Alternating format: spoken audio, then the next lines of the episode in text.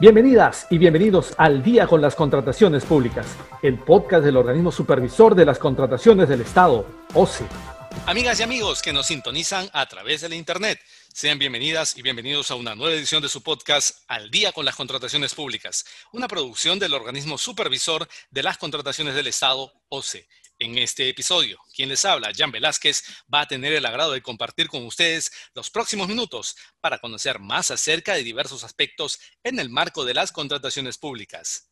Y esta semana nos acompaña Johnny Solís Rufino, supervisor de diseño e implementación de programas de capacitación del OCE, y con quien vamos a dialogar sobre los servicios de capacitación in-house que ofrece nuestra entidad. Estimado Johnny, muchas gracias por estar aquí con nosotros. Muchas gracias, Jan. Eh, la Subdirección de Desarrollo de Capacidades viene trabajando constantemente para brindarle los mejores servicios a nuestros usuarios, ¿no? A aquellos que solicitan capacitación en materia de contratación pública. Muy bien, Johnny. Comencemos eh, preguntándote, ¿en qué consisten los servicios de capacitación in-house que ofrece el OCE? Bien, el OCE tiene dos eh, formas de brindar servicios de capacitación, que es la capacitación gratuita y la capacitación con costo. La capacitación gratuita es accesible a cualquier persona natural que desea entender un poco más sobre contratación pública, los procesos de contratación pública. Eh, y este acceso es a través del aula virtual del OCE.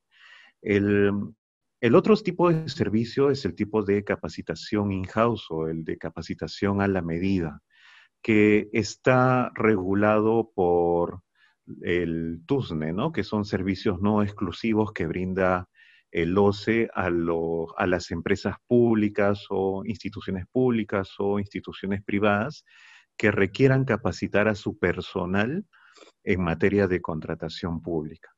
Entonces ellos lo que hacen es eh, solicitarnos a nosotros eh, un servicio de capacitación y nosotros se lo brindamos de acuerdo a unos parámetros que ya tenemos establecidos. Muy bien. Y Johnny, cuéntanos, ¿qué duración tienen estos servicios y qué metodología se aplica? Eh, tenemos distintos productos de capacitación. cuando no estábamos en, la, en el aislamiento social o cuando no estábamos en la pandemia, por ejemplo, realizábamos talleres presenciales y seminarios, ¿no? Seminarios y charlas. Los talleres duraban 20 horas, los seminarios 8 horas y las charlas 4 horas. Actualmente, eh, gracias a la implementación de la plataforma de educación virtual del OCE, ahora hemos abierto nuestros servicios de capacitación in-house y ahora también ofrecemos videoconferencias, ¿no? Videoconferencias eh, que se realizan a través de nuestra plataforma también. Y eh, realizamos también, talleres virtuales de 20 horas. Eh, estas capacitaciones son bastante útiles en el sentido de que las personas ya no tienen que trasladarse a un local para recibir la capacitación, sino que lo pueden hacer directamente desde sus hogares. Nuestros oyentes de seguro querrán saber, Johnny, ¿cuáles son los programas o talleres disponibles? Actualmente tenemos el taller de evaluación y calificación de propuestas. Es un taller que está dirigido a los usuarios que forman parte de los comités de selección, que se encargan de evaluar propuestas durante los procedimientos de selección. También tenemos el taller de licitación pública, gestión de licitación pública y adjudicación simplificada, que también está dirigido al personal de logístico o a las áreas usuarias o a los comités de selección también para que puedan aprender a gestionar los procedimientos, ¿no? Desde la etapa de convocatoria hasta el otorgamiento de la buena pro.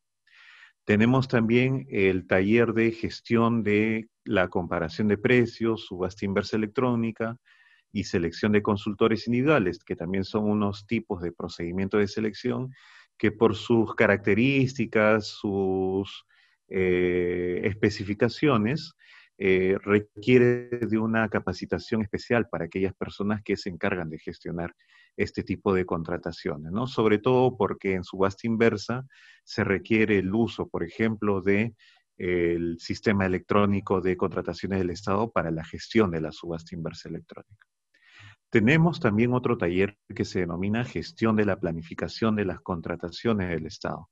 Eh, es un taller que enseña a los servidores públicos a realizar el plan anual de contrataciones, a, analizar los cuadros de necesidades y a conocer cuál es todo el procedimiento de planificación que tienen las áreas de logística y las áreas usuarias para las contrataciones públicas de bienes, servicios y obras que tienen en su entidad.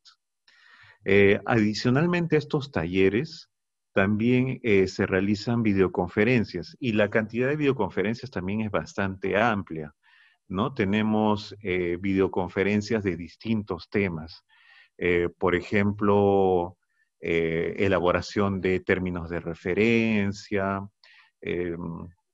eh, ejecución contractual, ¿no? Eh, adelantos en la ejecución contractual, eh, son múltiples, ¿no? Múltiples de, productos, ¿no? Ética e integridad de las contrataciones, procedimiento sancionador del Tribunal de Contrataciones del Estado, el ABC de las contrataciones públicas. Hay una, eh, una variedad de temas y puntos que nosotros eh, abordamos a través de las videoconferencias y webinars de, de la Subdirección de Desarrollo de Capacidades.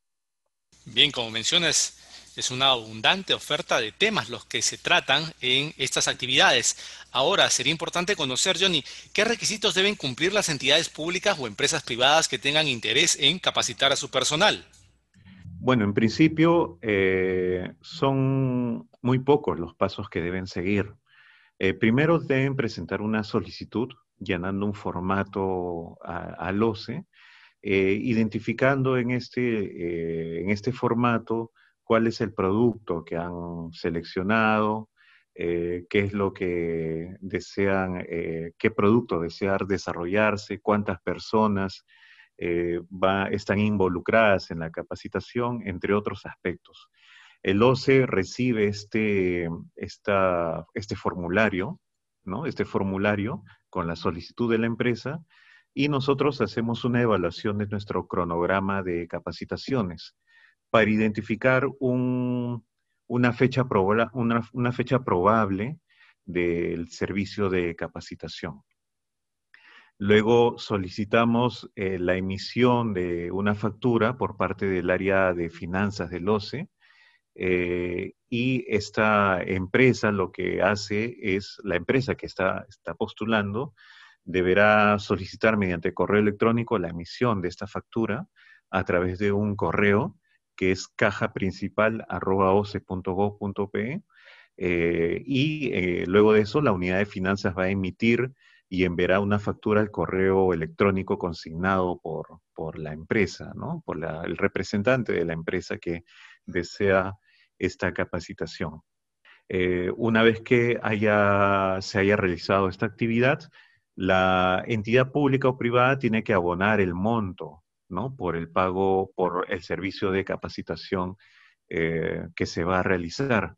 Estos eh, montos están establecidos en, nuestro, en nuestra página web, en la página web del OCE, en la sección capacitaciones, ¿no? Capacitaciones a la medida o capacitaciones in-house.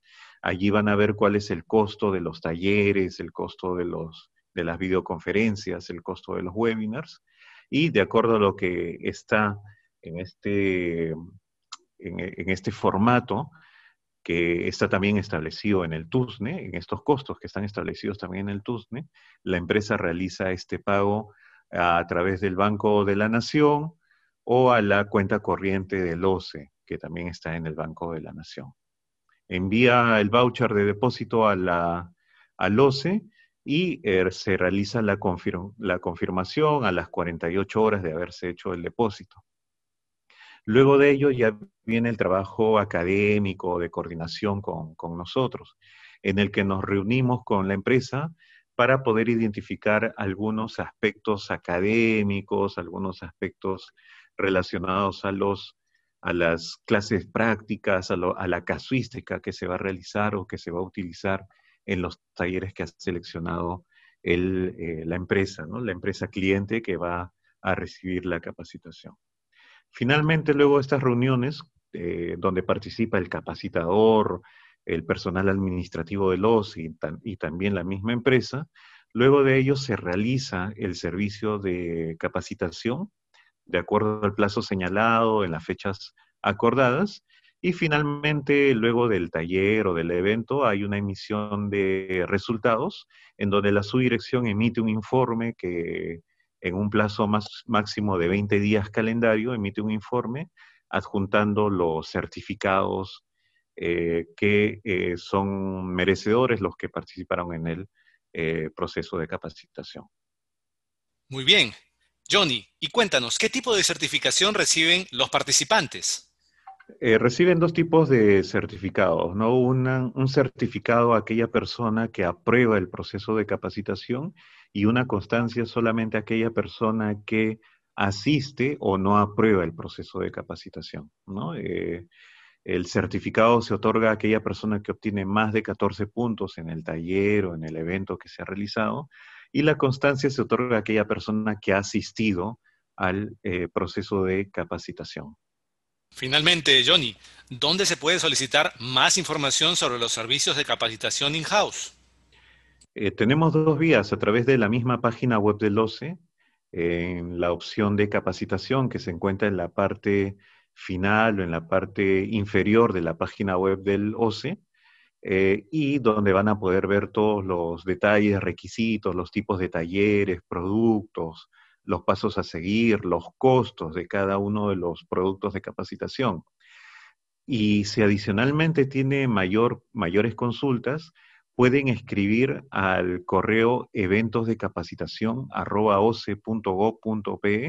y eh, nuestros operadores van a atenderlo con la mayor amabilidad y prontitud posible.